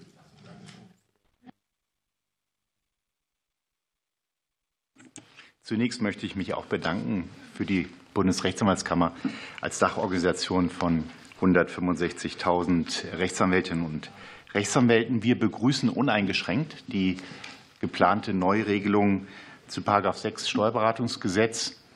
Es ist ja schon mehrfach angesprochen worden, wir haben die Parallelregelung in 6, 6 Rechtsdienstleistungsgesetz für die äh, unentgeltliche Rechtsberatung. Und wir denken, dass die Erweiterung auf äh, das Gebiet des Steuerrechts geboten ist. Und wir können sagen, dass wir nach exakt 15 Jahren, vor 15 Jahren ist äh, Paragraph 6 Rechtsdienstleistungsgesetz in Kraft getreten, uneingeschränkt gute Erfahrungen gemacht haben. Und zwar aus mehreren Gründen. Ähm, der Hauptzweck ist in der Tat, es ist schon angesprochen worden, dass wir eine wesentlich verbesserte Ausbildung ermöglichen. Das Studium ist sehr theorielastig und Studenten wird die Möglichkeit geschaffen, äh, ihr theoretisches Wissen umzumünzen auf praktische Fälle. Aber nicht nur das, sondern in den Law Clinics, die wir seit 15 Jahren haben, äh, ist es so, dass äh, die Studenten darüber hinaus auch Fähigkeiten schulen, die Schlüsselqualifikationen in späterem Beruf sind, Verhandlungsmanagement, Rhetorik, Gesprächsführung, also sogenannte Soft Skills, um darüber auch zu sehen, liegt mir eigentlich die Beratungstätigkeit? Ist das eigentlich, will ich später Rechtsanwalt werden oder gehe ich doch lieber in die Finanzverwaltung oder werde ich Steuerberater? Und das ist, äh, wäre ein großer Vorteil äh, der Tax Law Clinics, die wir durch die Neuregelung in Paragraph 6 äh, ermöglichen. Das ist ähm, aus unserer Sicht der Hauptvorteil. Aber wir, wir schlagen sozusagen mit der Regelung auch mehrere Fliegen mit einer Klappe. Warum? Weil wir sicherlich auch Vorteile für die Rechtssuchenden haben. Und als Anwaltschaft geht es uns darum, auch den Zugang zum Recht zu erleichtern. Und das wird durch § 6 ermöglicht, denn in der Praxis, das können wir sagen, ist die unentgeltliche Dienstleistung äh, vor allen Dingen im Fokus von Bedürftigen, von Rentnern, von Pensionären, von Geflüchteten. Äh, das ist ja auch ein großer Anwendungsfall neben der Beratung von Studenten selbst der äh, Law Clinics. Und äh, das ist sicherlich ein Vorteil. Äh, und ein Vorteil ist es auch für die Steuerberaterschaft und für die Anwaltschaft. Denn diejenigen Steuerberater, die hier in begrenztem Umfang ehrenamtlich tätig sind, für die Law Clinics unentgeltlich tätig sind, haben auch die Möglichkeit, Zugang zu haben, Kontakt zu haben zu äh, zukünftigen Mitarbeitern, zu Studenten, die dann später auch arbeiten können. Denn machen wir uns nichts vor, ein Drittel der Steuerberaterinnen und Steuerberater sind 60 Jahre oder älter und haben ein Nachwuchsthema. Das ist also insofern auch eine Regelung, die dieses äh, Problem mit in den Griff nimmt. Für die, für die Universitäten ist es von Vorteil, wenn sie diese äh, Tax Law Clinics mit anbieten können, weil es einfach die Attraktivität des Studiums erleichtert. Und ich denke auch, dass es für die Steuerrechtspflege von Vorteil ist, weil gerade die Finanzverwaltung berichtet, dass viele mit zweifelhafter Internetrecherche Erklärungen einreichen. Und da müssen wir sagen, da wird mit Sicherheit die Qualität der Textlaw Clinics besser sein, als, als handgemachte Erklärungen einzureichen. Alles in allem aus unserer Sicht eine vorteilhafte Regelung, die möglicherweise auch aus verfassungsrechtlichen Gründen geboten sein dürfte, das nun endlich auch für den Bereich des Steuerrechts auszuweiten. Vielen Dank. Vielen Dank. Gibt es eine Nachfrage, Frau Kollegin? Nee, danke. Ich schenke die 38 Sekunden. Sehr gut. Dann machen wir weiter. Der Fraktion der FDP, Kollege Mansmann, bitte. Ja, vielen Dank, Herr Vorsitzender. Dann bleiben wir beim Thema Textlaw-Kliniken. Und äh, hätte ich gern Herrn Sendke zu von der Universität zu Köln gehört. Und wenn Herr Sendke noch ein bisschen Zeit ließe, dann würde ich mich freuen, wenn der Deutsche Steuerberaterverband zum gleichen Thema noch mal zu Wort käme. Bitte, Herr Sendke. Genau, auch Ihnen, Herr Manzmann, vielen Dank ähm, für die Möglichkeit, hier heute sprechen zu dürfen. Ähm, auch ich möchte noch mal betonen, dass unser Ziel vor allen Dingen ist, jungen, gut motivierten ähm, Kräften im Steuerrecht eine Chance zu geben. Es, wir haben eben schon gehört, Personalmangel gibt es in den Steuerberat, steuerberatenden Berufen fast überall. Und dementsprechend sollte es eigentlich unser aller Anliegen sein, die wir heute hier, glaube ich, auch zusammensitzen, da auch im Bereich des Steuerrechts ähm, mehr junge Studierende für zu motivieren. Und da können diese Textlaw Clinics als ein innovatives Ausbildungskonzept halt ein wichtiger Baustein sein. Und ähm, wir haben ja gerade schon gehört, dass es eigentlich aus unter keinen Gesichtspunkten wirklich weder rechtliche noch andere Gesichtspunkte gibt, die dagegen sprechen. Ganz im Gegenteil. Das ist vorteilhaft. Das hat sich in allen anderen Rechtsbereichen bewährt in den vergangenen Jahren. Und man muss sich natürlich auch fragen, welche Rechtfertigung soll es eigentlich dafür geben, dass zum Beispiel im Rahmen des Asyl- und Aufenthaltsrechts, wo es ja auch um schwierige, auch menschliche und rechtliche Entscheidungen geht, im Bereich des Sozialrechts, dass dort überall äh, äh, Law Clinics ja, tätig werden dürfen, im Bereich des Steuerrechts aber ausgerechnet nicht. Und dementsprechend wollen wir einfach auch auch die Schwerpunktbereiche im Steuerrecht, die es an vielen Universitäten schon gibt, stärken, indem man mehr Studierende für das Steuerrecht gewinnt. Und da sind zwei Säulen extrem wichtig. Und deswegen ist, glaube ich, auch die Qualität der Rechtsberatung absolut sichergestellt. Wir wissen, dass der Schutz vor unqualifizierter Hilfeleistung und auch ähm, letztendlich die Steuerrechtspflege wichtige Gemeinschaftsgüter sind. Das betont ja auch das Bundesverfassungsgericht in ständiger Rechtsprechung. Und deswegen sind wir uns unserer Verantwortung, wenn wir eine solche Textlaw-Klinik jetzt gründen und aufbauen, auch sehr wohl bewusst. Wir stellen das also sicher, indem wir zum einen die Studierenden von vornherein ausbilden. Das heißt, es wird zum Beispiel Semesterkurse geben, regelmäßige Fortbildungsveranstaltungen, weil das Steuerrecht sich ja auch ständig verändert. Und gleichzeitig haben wir dann natürlich im Hintergrund dann auch die fachlich qualifizierten Personen, die dann jederzeit zur Verfügung stehen, die das Ganze anleiten. Und so, glaube ich, gewinnen letztendlich alle bei dieser Sache. Deswegen begrüßen wir ausdrücklich dann diese geplante Änderung in Paragraph 6 Absatz 2 des Steuerberatungsgesetzes. Und die verbliebene Zeit gebe ich dann jetzt gerne weiter. Gut, an den Deutschen Steuerberaterverband. Herr Lüth, bitte. Ja, vielen Dank. Vielen Dank auch ähm, für die verbleibende Zeit. Ähm, ich möchte, ich gehöre jetzt zwar nicht zu dem Drittel der Kolleginnen und Kollegen, die jetzt gerade genannt wurden, mit über 60, aber natürlich machen wir uns äh, schon ähm, Gedanken darüber, wie man den, den Berufsstand attraktiv für junge Leute machen kann. Insofern äh, sehen wir ähm, die Einführung einer Textlaw-Klinik durchaus positiv, weil wir ähm, schon glauben, dass wir damit auch erreichen können, die äh, Kolleginnen und Kollegen zukünftigen Kolleginnen und Kollegen an die Beratungspraxis ranzuführen, so wie Sie, Dr. Biel, das gerade gesagt haben, dass äh, die sich auch ausprobieren können, ob ihnen Beratung und dergleichen liegt. Insofern äh, ist das für uns auch der Ansatz äh, zu sagen, das könnte man, das würden wir positiv begleiten oder das werden wir positiv begleiten, ähm, sie einfach interessieren für den steuerberatenden Beruf. Und die konkrete Ausgestaltung, immerhin kann man auf 15 Jahre ähm, im Rechtsdienstleistungsgesetz zurückblicken und, und feststellen, ähm, es ist ein, ein, guter Weg auch für die Rechtsanwälte gewesen. Ähm, die konkrete Ausgestaltung ähm, kann man eben aus dem Rechtsdienstleistungsgesetz ableiten und die, soweit es sich hier um unentgeltliche Hilfeleistung auch von Studierenden, auch für Studierende zu Ausbildungszwecken äh, handelt und wir keine übermäßigen komplexen steuerlichen ähm, Fragestellungen haben. Und so habe ich Dr. Kess auch verstanden. Ähm, einfache wiederkehrende Fragen ähm, werden beantwortet und äh, allgemeine Fragen zur Unternehmensgründung könnten zum Beispiel Thema sein. Dann sehen wir das durchaus positiv, wenn äh, dann auch Kollegen als besonders befähigte Leute das dann auch entsprechend anleiten. Insofern durchaus positiv von uns zu bewerten. Danke. Vielen Dank. Dann Für die SPD Frau Kollegin Heselhaus, bitte. Dankeschön. Und äh, weil es so schön ist, äh, interessiert mich noch eine Meinung zu diesem Thema, nämlich von Professor Kilian. Ähm, wie sehen Sie das in Bezug auf die Tax Law Clinics? Und es gab ja durchaus Bedenken, die dazu geäußert wurden. Ähm, wie äh, beurteilen Sie diese vorgebrachten Bedenken im Hinblick auf die Legalisierung? Bitte, Herr Professor Kilian. Ja, vielen Dank.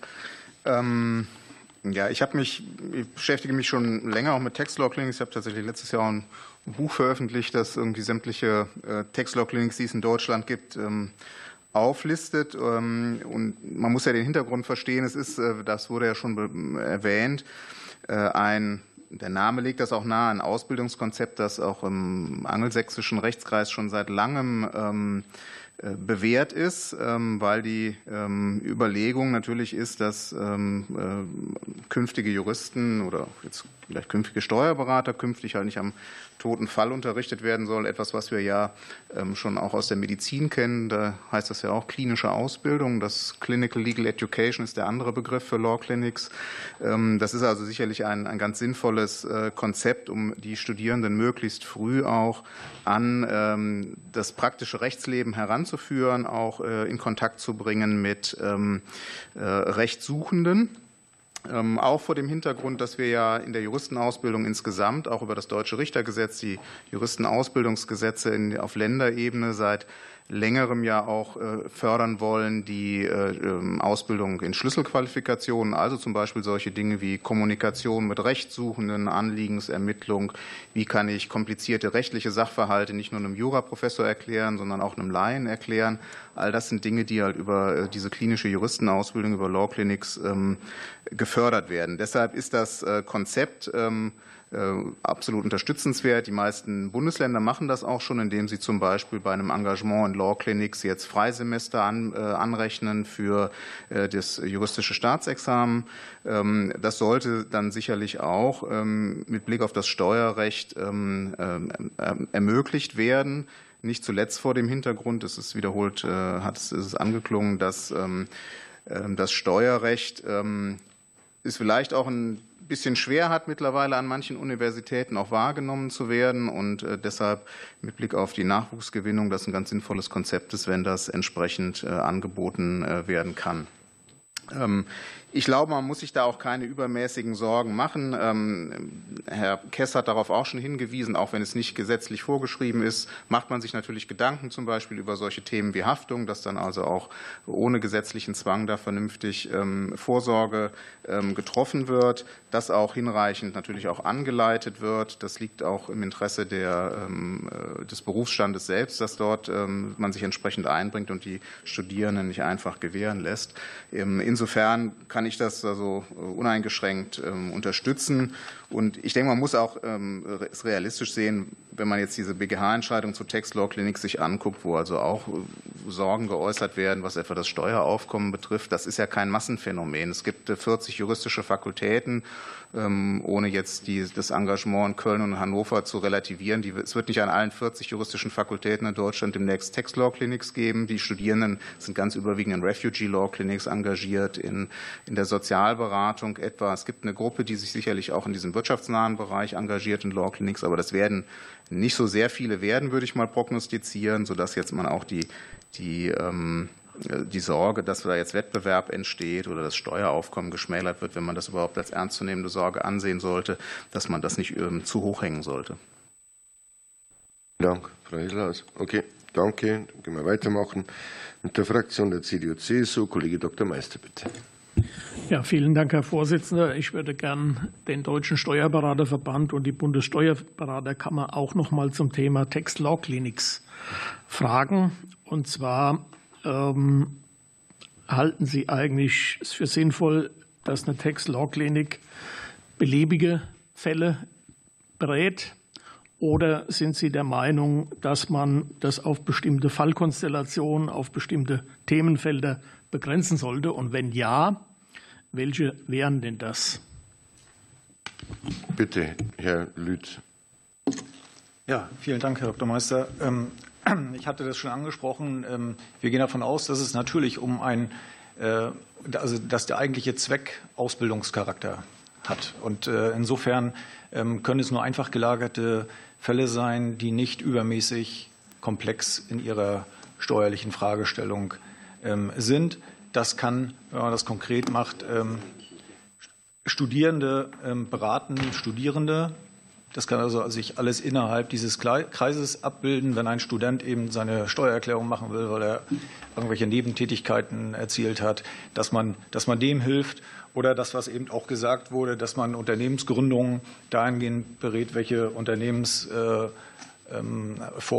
die wohl praktikabelste ist für das, was dort äh, geboten wird und dass darüber im Grunde genommen die Studierenden auch lernen. Insofern schränkt sich ähm, dieser Bereich aus meiner Sicht dadurch schon ein. Und wenn man äh, soziale Aspekte ähm, mitnimmt und beachtet, so wie das ja auch die Rechtsanwälte letztendlich ähm, sich auf die Fahnen geschrieben haben, dann, dann gibt es eine weitere Einschränkung, ähm, wo man sich durchaus vorstellen kann, ähm, dass man in dem Bereich äh, tätig wird. Und gleichzeitig muss man natürlich auch sagen, es steht und fällt natürlich auch mit den Akteuren in den entsprechenden Hochschulen. Ich kann mir nicht vorstellen, dass das also übermäßig äh, wird, so wie das ja auch schon angeklungen ist, sondern dass es da tatsächlich Leute gibt, die sich dafür äh, einsetzen, dass, das, dass die Textlaw-Kliniken vernünftig funktionieren. Und dann dadurch ist das Angebot dann, glaube ich, schon auch sehr beschränkt. Aber vielen Dank. Vielen Dank. Ja, Herr Dr. Stein. Dann, ja, danke schön. Ich darf dann gleich äh, da anknöpfen. Äh, das ist genau auch unser Punkt, den ich vorhin schon mal ausgeführt habe. Ich will an Herrn Lüth mal fortsetzen. Also das Problem ist immer das Problem zu erkennen in der Praxis. Ich stecke einen Löffel in Brei und äh, oben und rühre so ein bisschen, ziehe den Löffel wieder raus, ist ein bisschen Zeug dran. So, ich mache einen zweiten Schritt, gehe ich ein bisschen tiefer mit meinem Löffel, ziehe den Löffel wieder raus, habe ich so einen Klumpen. Und das ist das Thema im Steuerrecht dass du an der Oberfläche nicht erkennst, was unten auf dem Grund ist und umgekehrt. Und es gibt auch keine sogenannte einfache Gründung. Das ist gerade die Rechtsformwahl kann für Unternehmen durchaus eine große Bedeutung haben. Deshalb ist unser Vorschlag, und ich darf äh, Ihre Frage absolut begrüßen, dass man das konkret definiert. Das heißt also, in Inhalt und Umfang ist unser Vorschlag, müsste es definiert werden. Und ich habe es vorhin schon einmal gesagt, am Anfang in der anderen Frage, es wäre gut, eine gesonderte Norm dafür zu finden. Denn das genau, was wir hier alle jetzt sagen, das steht aber in der Regelung des Paragraphen 6 gar nicht drin. Was wir nämlich gesagt haben, studentische Ausbildung, altruistische Fälle, einfache Fälle, Ausbildungszwecke, das versteht jeder und das unterschreibt auch die Bundessteuerberaterkammer. Das ist aber nicht der Gegenstand dessen, was wir hier auf dem Tisch als Gesetzesentwurf haben. Und insofern kann ich nur dafür plädieren, dass man das vielleicht etwas nachschärft und dann ist das sicherlich eine gelungene Sache. Und ich möchte dann auch noch mal klarstellen, auch wenn ich jetzt der Letzte auf dem Bahnsteig bin, der vielleicht hier der Verhinderer der Tax-Law-Clinics ist. Das ist die Bundessteuerberaterkammer nicht. Bloß wir müssen ja alle Interessen abwägen. Wir müssen auch die Verbraucher abwägen, wir müssen Unternehmen abwägen und wir müssen also auch da nach vorne gucken. Und insofern wäre eine ausgewogene, geschärfte Regelung sicherlich ein Fortschritt und würde dem Konzept, was Sie beschrieben haben, wo ich überhaupt nicht dagegen bin, würde durchaus vielleicht Hilfe leisten. Vielen Dank. Vielen Dank, Herr Dr. Meister. Gut, danke. Dann machen wir weiter mit der Fraktion der AfD. Kollege Stöber, bitte. Ja, vielen Dank. Ich habe noch mal eine Frage, auch noch mal an Dr. Stein. Ein ganz anderes Thema, und zwar 76 Absatz 2a Steuerberatungsgesetz, äh, die erweiterte Auskunftspflicht äh, im Rahmen eines Beschwerdeverfahrens. Sie führen da an, dass Beschwerdeführer, die bei der Steuerberaterkammer eine Beschwerde vortragen, dass gegebenenfalls dann diese Auskunft nutzen können, um zum Beispiel im zivilgerichtlichen Verfahren gegen den Steuerberater diese Auskünfte dann zu nutzen. Äh, vielleicht können Sie das noch mal erläutern, äh, wie Sie das aus Ihrer Sicht sehen und ob diese Erweiterung wirklich günstig ist. Bitte, Herr Dr. Stein. Ja, vielen Dank. Ja, in der Praxis ist es oft so, es gibt manchmal Konflikte zwischen einem Steuerberater und einem Mandanten. Das ist im Leben manchmal nicht auszuschließen, weil ähm, es wird eine Leistung erbracht, äh, die Leistung äh, soll honoriert werden. Die Höhe der Honorierung wird unterschiedlich eingeschätzt und insofern haben wir dann manchmal verschiedene Betrachtungen der ganzen Dinge. Und ähm, wenn denn die Abrechnungsfragen vorher geklärt sind, dann hat man eine eindeutige Lage. Manchmal ist das aber nicht so, aber auch der Mandant will es nicht unbedingt einsehen, äh, was jetzt in dem Fall vielleicht nötig ist und notwendig ist. Und insofern ist es werden oftmals andere Wege genutzt, um Informationen zu bekommen, die man sonst nicht bekommen würde. Und äh, das ist der Hintergrund dafür für unsere äh, Ausführungen, die wir in diesem Zusammenhang gemacht haben. Deswegen äh, sehen wir das also nicht so uneingeschränkt. Gut, danke. Herr Stöber, bitte. Ja, dann würde ich doch noch mal auf das letzte Thema zurückkommen, weil wir haben ja bis jetzt immer nur über Toxlor-Klinik gesprochen, aber Sie haben ja in Ihren Stellungnahmen auch ausgeführt, dass Sie die Erweiterung der unentgeltlichen äh, Steuerberatung über das familiäre hinaus, das heißt also nachbarschaftliche Verhältnisse und sonstige enge persönliche Beziehungen, ähm, durchaus kritisch sehen, weil da im Prinzip die Grenzen dann verwischen von der entgeltlichen Steuerberatung zur unentgeltlichen Steuerberatung. Vielleicht können Sie das noch mal ausführen. Bitte, ja, gerne. Äh, Dankeschön. Ähm, wir haben auch ganz andere Fälle, die man da zum Beispiel sehen muss. Es gibt zum Beispiel Kommunen, kommunale Unternehmen, wenn die Beteiligungsstrukturen haben, dann wäre jetzt zum Beispiel auch die steuerliche Beratung äh, innerhalb der Beteiligungsstrukturen möglich, weil die auch unentgeltlich zum Beispiel sein kann. Das heißt, wir öffnen viele neue Felder, die wir mit dieser Rechtsvorschrift, deswegen nannte ich das eben schon mal, ja nicht klar definiert haben. Zum anderen bestehen auch für alle, die jetzt im Bereich der unentgeltlichen äh, steuerlichen Beratung sind, natürlich viele Rechtspflichten auch nicht. Steuerlich zu beraten ist ja nicht nur ein Recht und ein Privileg, wo wir das ja heute schon eine ganze Menge gehört haben, hier auch sicherlich auch zu Recht, sondern da sind auch eine ganze Menge Pflichten mit äh, verbunden. Ich denke zum Beispiel an das Thema Geldwäscheprävention, wo der Steuerberater umfassende Pflichten hat, die er erfüllen muss, die ihm als äh, Verpflichteter nach dem Geldwäschegesetz auferlegt sind. Alle anderen Personengruppen, die heute zum Teil hier gesprochen haben, sind das zum Beispiel nicht. Und es gibt auch andere Fälle natürlich dann im Bereich der Qualitätssicherung, Berufshaftpflicht. Wie hoch ist die Mindestversicherung für einen Steuerberater? Wie hoch ist die Mindestversicherung für andere, die, die geschäftsmäßig laufende Buchungsfälle verbuchen? Das heißt also, in diesem Bereich gibt es viele Pflichten, viele Rechten und deswegen äh, ist das relativ ein, äh, knapp an dieser Kante zu sagen zwischen entgeltlich und unentgeltlich. Entgeltlich heißt Leistung gegen Leistung und das heißt auch Pflichten und die Pflichten müssen erfüllt werden. Und die Pflichten beziehen sich nicht nur auf äh, die Beratung des Mandanten, sondern im Rahmen der, des Organs der Steuerrechtspflege natürlich auch auf die Sicherung der Gemeinwohlbelange und natürlich auch auf die Sicherung der Staatseinnahmen, auch wenn das jetzt heute ein paar Mal verniedlicht wurde. Das hat das BGH-Urteil im Übrigen auch noch mal rausgearbeitet gearbeitet, was hier aus dem Jahre 2023 heute schon mehrfach zitiert wurde.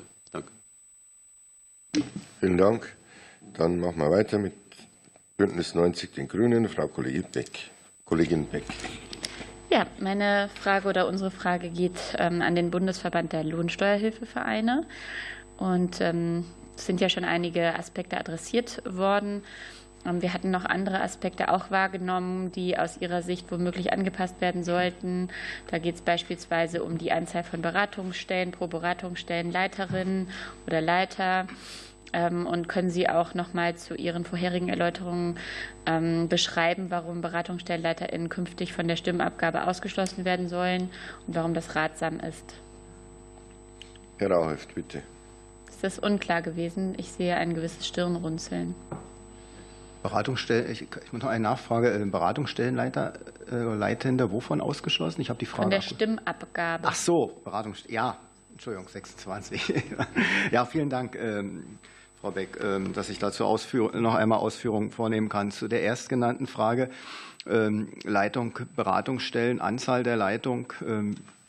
Hier haben wir natürlich wieder das Problem, das hier mehrfach schon angeklungen ist, Fachkräftemangel, Nachwuchsprobleme. Ähm, und ähm, wir haben auch Schwierigkeiten aufgrund dessen natürlich ähm, das Angebot an Beratungsmöglichkeit aufrechtzuerhalten. Und äh, insbesondere ergeben sich äh, diese Probleme im flachen Land, also strukturschwache Gegenden. In den größeren Städten ähm, haben wir eine Konzentration ja ohnehin schon von Dienstleistungen, von immer größeren Strukturen, größeren Beratungsstellen. Ist bei anderen Dienstleistern und auch sicher bei den rechts- und steuerberatenden Berufen ähnlich gelagert. Ähm, da ergeben sich äh, andere Probleme, aber nicht rechtlicher Natur an der Stelle, äh, eher organisatorischer. Aber auf dem flachen Land haben wir Probleme, dass ähm, wir ganz wenige, immer, immer weniger werdende Beratungsstellen haben. Und daraus ist der Gedanke erwachsen, äh, zu sagen, äh, es muss doch auch möglich sein, noch dazu, wenn ich vielleicht äh, nur tageweise Beratungsstellen öffne, also Öffnungszeiten anbiete, äh, mehr als nur zwei, wie das das Gesetz vorsieht, ähm, zu leiten. Ähm, wir haben ausreichende Pflichten, Versicherungsschutz, ähm, Geschäftsprüfung, die durchgeführt werden muss.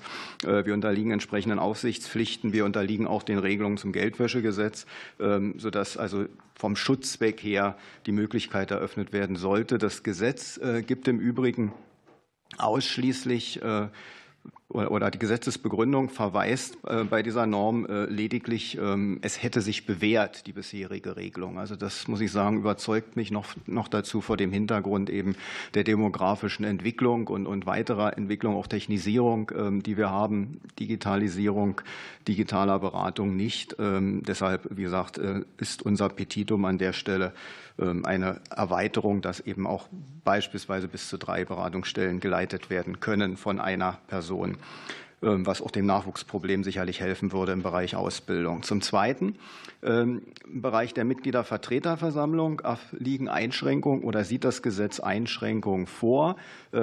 Zum einen, dass Vorstände nicht äh, Mitglied einer Vertreterversammlung werden dürfen, äh, sein dürfen. Ähm, hier wird auf ähm, das äh, Recht ähm, das Genossenschaftsrecht verwiesen. Das ist insofern äh, nachvollziehbar von den Strukturen her. Aber wir haben noch eine zweite Einschränkung, dass Leiter von Beratungsstellen eben wenn diese als Mitgliedervertreter gewählt sind, ebenfalls ausgeschlossen sind, wenn bei der Abstimmung deren Interessen berührt sind. So, und das ist natürlich jetzt ein recht unbestimmter Rechtsbegriff. Das kann weit gefasst werden. Ähm, Im Zweifel sind das ganz viele Beschlüsse, die berührt sind. Ähm, und ich hatte vorhin schon aufgeführt, wir sehen hier einfach eine, ein Ungleichgewicht äh, bei der Abstimmung, wenn einerseits also die Beratenden, also die Mitglieder, die sich beraten lassen, die eben auch Mitgliedervertreter sind oder Dritte, äh, die sich nicht beraten lassen, die ja in bestimmten Fällen auch Mitglied sein können und Mitgliedervertreter äh, eben abstimmen dürften, aber Beratung Beratungsstellen leider nicht. Also das äh, muss zwingend äh, aufgehoben werden. Ich hatte schon gesagt, Genossenschaftsrecht ähm, bietet das nicht an, äh, gibt hier keine Vorgabe dazu. Ähm, und im Übrigen ist natürlich zu befürchten, dass wir hier ähm, Rechtsunsicherheit haben, unbestimmter Rechtsbegriff. Das bedeutet, wenn ein unliebsamer Beschluss gefasst wird und ich als vielleicht Mitgliedervertreter der Meinung bin, hier könnten die Interessen der Beratungsstellenleiter berührt sein, dann kann ich natürlich Rechtsstreitigkeiten äh, über äh, einen Rechtsweg ergreifen und dann bleibt äh, im Zweifel die Beschlussfassung der gesamten Mitgliedervertreterversammlung über einen langen Zeitraum offen. Also dieses, diese rechtliche Unsicherheit würde uns weitgehend lahmlegen. Also unser Petitum ist, diese vorgesehene Einschränkung zwingend aufzuheben. Wir sehen hier auch keine Notwendigkeit. Vielen Dank. Vielen Dank. Dann für die Fraktion der SPD Frau Kollegin Hieselhaus. Danke, Herr Rauhöf. Da hätte ich äh, auch noch mal nachgefasst. So brauche ich es nicht mehr. Und so habe ich noch äh, eine Nachfrage an Professor Kilian mit der Bitte, das noch mal. Sie hatten es schon angesprochen, aber vielleicht können Sie es noch mal ähm, einfach etwas konkretisieren. Ähm, wie beurteilen Sie Forderungen nach einer Einschränkung der Befugnis zur unentgeltlichen Hilfeleistung ähm, im Hinblick auf Angehörige im Sinne von äh, Paragraph 15 der Abgabenordnung vor dem Hintergrund der Erfahrung in der Anwendung des Rechtsdienstleistungsgesetzes? Bitte, Herr Professor Kilian. Ja, danke schön. Ähm, die ähm, Regelung, die seinerzeit im Rechtsdienstleistungsgesetz äh, vorgesehen worden ist, auch die beruht auch jetzt nicht auf irgendwie freier Rechtsfindung, sondern geht eigentlich auch zurück auf ähm, Rechtsprechung, äh, weil der, die Beratung von Personen in Nähebeziehungen unter dem alten Recht allgemein als zu restriktiv empfunden worden ist, hat sich die Rechtsprechung da von jeher halt schon beholfen, indem man zum Beispiel die Tatbestandsmerkmale der Fremdheit oder der Geschäftsmäßigkeit dann einschränkend ausgelegt hat. Und der Gesetzgeber hat dann 2007 letztendlich diese Rechtsprechung auch aufgegriffen und sich von diesen starren Kriterien, die zum Beispiel der 15 AO enthält, das ist ja eine im Prinzip sehr formelle Herangehensweise, indem man auf bestimmte Angehörige abstellt, auf, wenn Sie so wollen, aufgeweicht und sich der Rechtsprechung ein bisschen angepasst, indem man jetzt auf Nähebeziehungen als etwas flexibleren Begriff abstellt. Das hat auch damit zu tun, dass äh, das Bundesverfassungsgericht ähm, ausdrücklich mal zu dem Thema unentgeltliche Rechtsberatung ja auch ähm, festgestellt hat, dass ähm, solche Regelungen einem, wie das da formuliert worden ist, einem Alterungsprozess unterliegen und eigentlich der Gesetzgeber und die Gerichte halt aufgefordert sind, regelmäßig zu überprüfen, ob diese äh, Regelungen noch eine gerechte Lösung bereithalten. Und das Bundesverfassungsgericht hat damals gesagt, das ist halt nicht mehr sachgerecht ähm, und hat deshalb 2004 ja die unentgeltliche Rechtsberatung, die vorher in der Form nicht zulässig war, auch äh, weiter freigegeben. Ähm, die Lösung, die jetzt gewählt wird oder die jetzt übernommen wird ähm, aus dem RDG mit den Nähebeziehungen, halte ich persönlich für für sachgerecht, weil damit letztendlich auch ja, alternativen Lebenskonzepten, modernen Lebensformen ähm, die sich einfach mit der Zeit entwickelt haben, äh, besser äh, Rechnung getragen wird. Ähm, äh, wenn Sie sich also vorstellen, was weiß ich, mehr Generationen, Wohngemeinschaften und ähnliches, die unterfallen jetzt nicht dem engen Angehörigenbegriff, aber da stehen sich Personen teilweise näher als irgendjemand, der halt formal irgendwie eine Angehörigeneigenschaft gesehen hat, den man das letzte Mal vor 20 Jahren auf irgendeiner Geburtstagsfeier gesehen hat.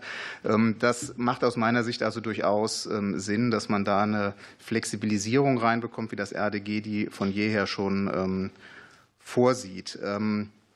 Man muss natürlich auch ohnehin ja realistisch sehen, dass damit auch nur anerkannt wird, was Bedürfnisse in der Rechtsrealität eigentlich, die ohnehin gegeben sind. Ich habe mal eine Studie vor vielen Jahren gemacht mit eine Bürgerstudie mit Bürgern. An wen wendet man sich, wenn man ein Rechtsproblem hat? Ähm, das, dieses äh, Nachfrageverhalten, das entfaltet sich ja völlig losgelöst von irgendwelchen Regelungen der Abgabenordnung im Rechtsdienstleistungsgesetz.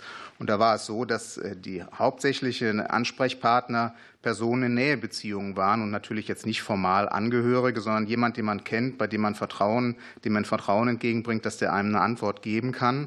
Ob das jetzt ein Kollege ist, ob das jetzt ein Nachbar ist, ob das ein Verwandter ist. Und damit vollzieht das Recht letztendlich auch nur etwas nach, was in der Realität ohnehin festzustellen ist. Vielen Dank. Okay, dann können wir weitermachen mit der Fraktion der CDU-CSU. Kollege Brehm, bitte. Herr Vorsitzender, ich will noch mal bei der Steuerberaterkammer ähm, nachfragen, bei Herrn Dr. Stein. Äh, in der Tat ähm, ist, glaube ich, die Aussage noch mal wichtig gewesen, auch dieses Organ der Steuerrechtspflege darzustellen, auch in, in, im Rahmen dieses Gesetzentwurfs. Und die äh, Frage, wie ist eine sachgerechte und ordnungsgemäße Steuererhebung äh, gewährleistet, eben durch die entsprechenden Qualitätskriterien und beruflichen Anforderungen. Sie hatten im, äh, zu dem Thema Angehörige, haben Sie in der Stellungnahme der Bundessteuerberaterkammer ja noch mal eine, eine Klarstellung vorgenommen. Wenn ich es jetzt richtig verstanden habe, ähm, oder wir das richtig verstanden haben, haben Sie zu dem Thema Tax Law Klinik auch gerade erwähnt, Sie hätten da einen Formulierungsvorschlag, das auszugliedern, der aber jetzt nicht an, ähm, in der in der Stellungnahme zur Anhörung dabei ist. Können Sie da noch mal vielleicht Stellung nehmen? Weil ich glaube, die Zielsetzung des Thema Tax Law Clinic ist ja, Nachwuchsgewinnung, ähm, Leute heranziehen, äh, für den Berufsstand zu begeistern und letztlich darauf vorzubereiten in der Praxis. Der ist ja nicht falsch. Ähm, Im Gegenteil, die Praxis braucht ja extrem viele neue, äh, extrem viele neue Gesichter. Aber wenn die Zielsetzung gleich ist, dann könnte man doch noch mal versuchen, auch in der Ausformulierung des gesetzlichen Textes vielleicht da eine äh, Lösung zu finden, Herr Dr. Stein. Die kann ich Stein. Ja, vielen Dank. Äh, die kann ich jetzt nicht sofort äh, liefern. Man entwickelt sich ja weiter, so wie man sich der ganzen Problematik befasst. Und so haben wir natürlich auch nochmal überlegt, weil wir ja natürlich diesen Ausbildungsgesichtspunkt durchaus nicht negieren.